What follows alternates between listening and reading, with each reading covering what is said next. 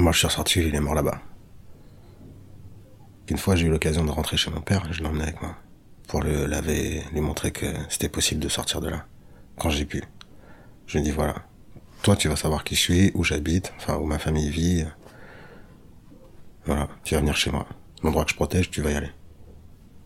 Parce que c'est quelqu'un qui a fait euh, en sorte que je, que je puisse euh, survivre là-dedans qui s'est mis entre des gens et moi qui voulaient me braquer, qui m'a évité de me faire raqueter, qui m'a amené de la bouffe, qui m'a montré comment on volait des trucs dans un magasin pour faire de la thune, où il fallait les vendre.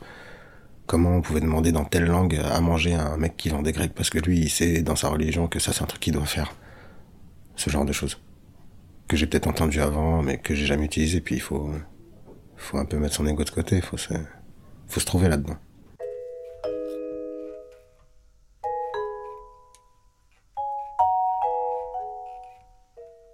Avec Moussa, on se marrait. On se foutait de la gueule des vieux, en fait. On leur faisait des petits coups euh, un peu relous. On leur piquait leurs doseurs, on les regardait les chercher. Euh, on leur déplaçait leurs affaires. On leur taxait leurs matelas.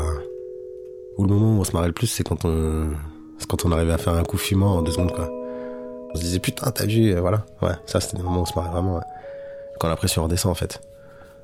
Ou si on s'est marré à faire tous les camions qui se gardent le matin, tu sais, qui font les livraisons. Les mecs qui sont soit à l'arrière, soit sur la rue d'en face. Tu t'ouvres les cabines, tu rentres, tu prends tout ce qu'il y a à prendre, GPS, gilet, sac. Le mec, il laisse tout dans sa cabine. Donc une fois, on s'est marré, euh, parce qu'on en a fait quatre d'affilée, quoi. On a ramassé. Alors on était tout contents, tout heureux, on s'est marré. Ouais.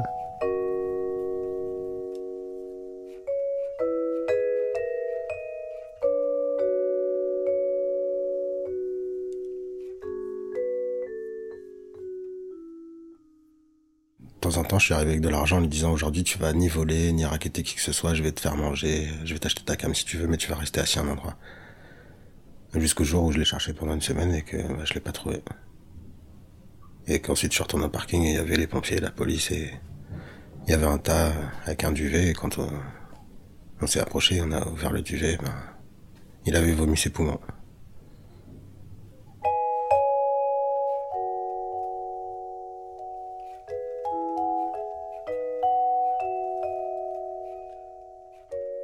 Quelqu'un. Ouais, on se respectait en fait. Mais c'est, hyper rare. Je crois que ça arrive pas si souvent que ça en fait.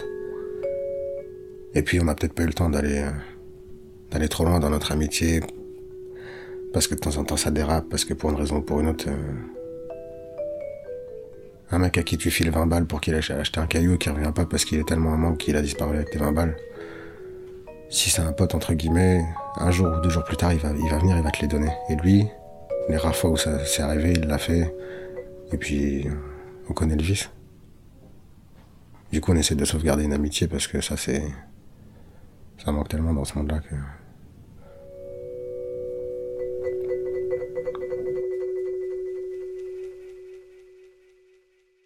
On m'a pas dit qu'il était mort en fait. Il y a des gens qui le savaient avant moi parce que ça s'était passé, euh, je crois, presque deux jours avant qu'on découvre son cadavre. Et euh, j'ai croisé des gens qui dormaient à côté et qui me l'ont pas dit parce qu'ils savaient qu'on était potes. Je crois que c'est un peu le truc. Euh, et quand on me l'a dit, j'y ai pas cru. Je me suis dit en fait, ce mec est rentré chez lui et il fait croire qu'il est mort comme ça, il est vraiment tranquille. Je me suis dit ah il est malin et tout, ça m'a presque fait sourire. Mais du coup j'étais au village. Là on me l'a dit, j'ai croisé des gens dans la rue qui faisaient la manche qui qui se connaissent aussi. On me l'a répété. Et du coup, j'ai été voir jusqu'au parking. Il est jamais rentré chez lui. J'ai pleuré, a fumé à sa santé, on a versé du whisky par terre. On connaît pas sa famille. Il y a peut-être dix personnes qui connaissent son vrai prénom et son nom de famille. Moi, je les connais, c'est tout ce que j'ai gardé. Et de la culpabilité. Ça, tu peux en avoir tant que tu veux.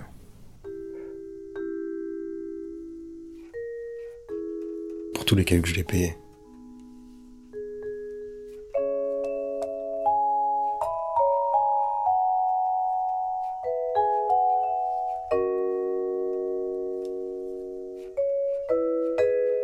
À suivre